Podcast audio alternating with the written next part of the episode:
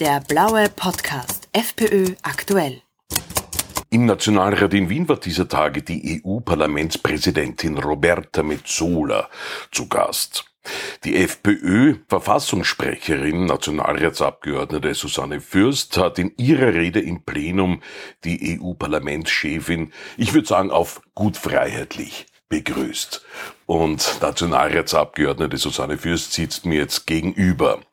Sie haben äh, in Ihrer Begrüßung vor allem einmal der EU-Parlamentspräsidentin reinen Wein eingeschenkt, was so die Stimmung in Österreich hinsichtlich der EU betrifft. Ja, ich fand es doch etwas anmaßend von der Präsidentin des Europäischen Parlaments hier zu behaupten, heute, aber auch sonst regelmäßig in Interviews, dass die EU-Bevölkerung auch geschlossen hinter ihrer Institution stehen würde und da wollte ich ja schon einmal eingangs auch meiner Rede mitteilen, wie das tatsächlich ist, zumindest was Österreich äh, betrifft.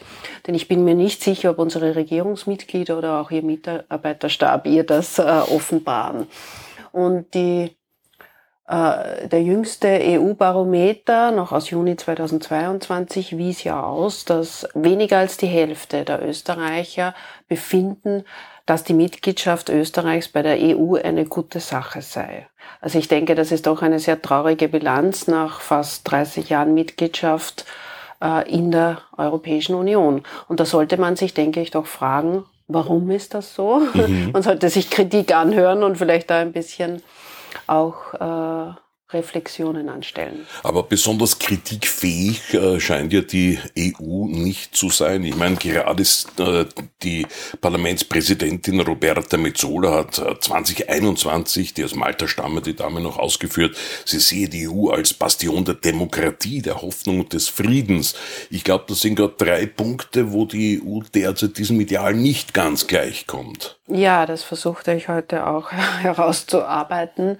Ich gesagt, was Demokratie, Grundrechte, Verfassungen betrifft, muss man ja gerade zurückschauen auf die Jahre 2020, 2021, was da passiert ist in den Corona-Jahren. Also von der EU habe ich hier nicht viel äh, Verantwortungsvolles gesehen keinerlei Mahnungen auch, dass man auch die Freiheiten und die Grundrechte doch noch schützen muss oder so, sondern auch eigentlich immer der Eskalationskurs, was Lockdowns, Quarantäne und Vorschriften und so weiter betrifft. Dann wissen wir auch jetzt Pfizer-Verträge. Ich meine, das Europäische Parlament gibt sich immer als Hort der Transparenz, aber wir sitzen hier auf Millionen Impfdosen. Mhm. Kein Mensch ja. weiß, warum äh, die wir gekauft haben. Und kein Mensch weiß, was Frau van der Leyen hier ausgemacht hat. Also das sind so viele Dinge, dass man davon fragt man sich, was ist, sind da die europäischen Werte und auch der Rechtsstaatlichkeitsmechanismus nur kurz erklärt. Da ist auch die Frau Metzola immer so stolz. Mhm. Ja, Geld aus Brüssel gibt's nur für Mitgliedstaaten, die sich an die europäischen Werte halten. Da hat es ja auch Verfassungsbrüche oder EU-Rechtsbrüche gegeben während der Corona-Zeit natürlich. Ja. Dann auch die Schuldenaufnahme, ja.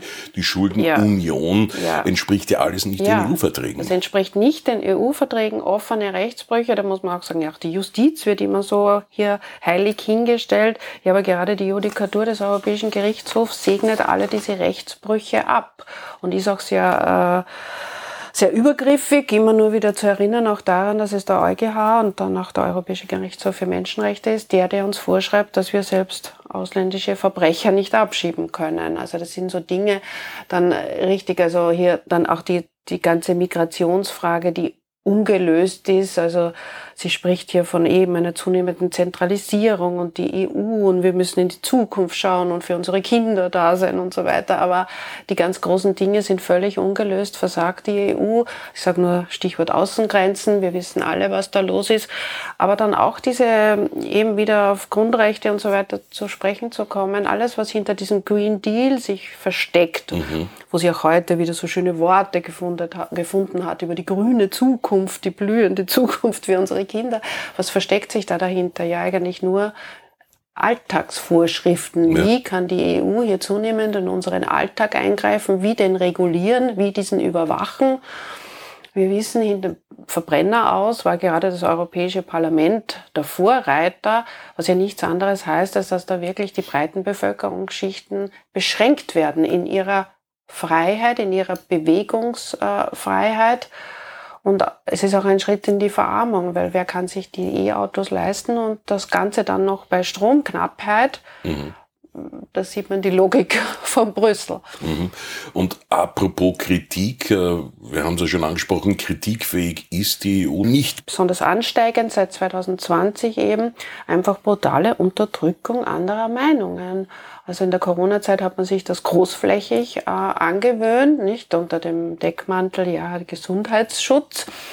Aber hier sind einfach Mediziner, Juristen, Lehrer, also die hier einfach abweichen wollten von diesem menschenverachtenden Kurs, einfach brutal unterdrückt worden. Und wir wissen ja jetzt auch, dass auch EU-Politiker auf die großen Tech-Konzerne, Facebook und so weiter Druck ausgeübt haben, hier die Zensur voranzutreiben und die, die, die gerade dazu gezwungen wurden.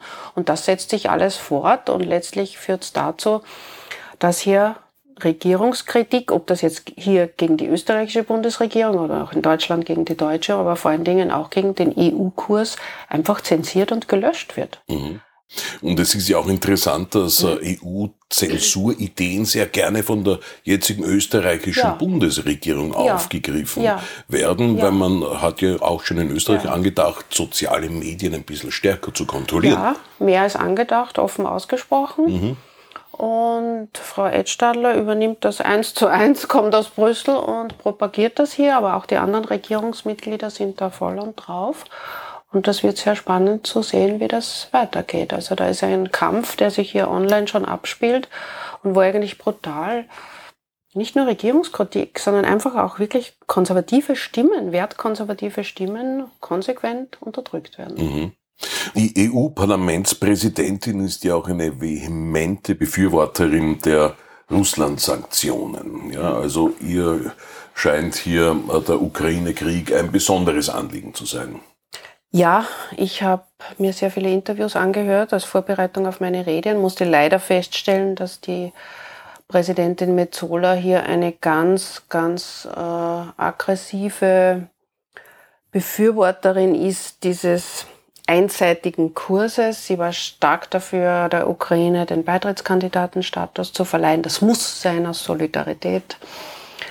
Sie hat ständig verlangt, schon in einem sehr frühen Stadium, mehr Waffen, mehr Panzer, mehr Munition, mehr finanzielle Hilfe, mehr logistische Hilfe. Sie war auch sofort für die Einrichtung eines Strafgerichtshofs und gleich eine Verfechterin dieses Kurses. Die Ukraine muss siegen, also mhm. keinen billigen Frieden.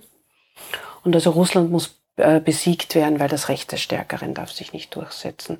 Äh, mit keinem einzigen Interview kommt es vor, wie kann man den Konflikt deeskalieren, wie kann man was beitragen zur Konfliktbeilegung, zu Friedensgesprächen, Verhandlungsgesprächen. Nichts, nichts. Und sie richtet da aus ihrem Brüsseler Luxusbüro Putin aus, wir schauen da nicht zu, wir dulden das nicht. Ja, lässt sich leicht aus diesen Bürogebäuden sagen, aber wer badet denn das Ganze aus am Schlachtfeld? Mhm. Wer sind die, Verlierer, äh, die Verlierer? Und auch sie hat uns genauso wenig wie die Bundesregierung und überhaupt die EU schon seit Monaten ist uns jede Antwort schuldig geblieben. Was ist die Strategie? Was ist der Plan? Was soll rauskommen?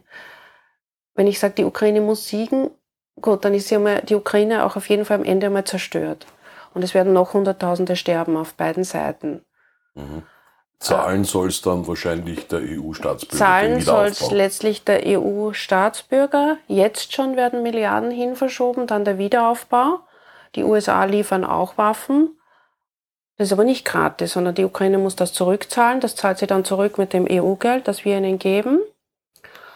Was kommt raus? Eine zerstörte Ukraine, Hunderttausende Tote, eine verarmte, zerrüttete EU Russland wird, denke ich, aufgefangen von sich neu bildenden Blöcken abseits dieses westlichen Blocks oder auch nicht. Aber was haben wir von einem zerfallenden Russland mit unübersichtlichen Teilstaaten, die dann vielleicht Zugriff haben auf die Atomwaffen? Also die Antworten bleiben einfach schuldig. Es wird nur propagiert, die Ukraine muss siegen ohne Rücksicht auf Verluste. Das hat nichts zu tun mit Solidarität oder Verantwortung oder Menschenrechten. Das Gegenteil davon. Frau Verfassungssprecherin Dr. Susanne Fürst, herzlichen Dank für das Gespräch. Bitte sehr gerne. Der blaue Podcast FPÖ aktuell.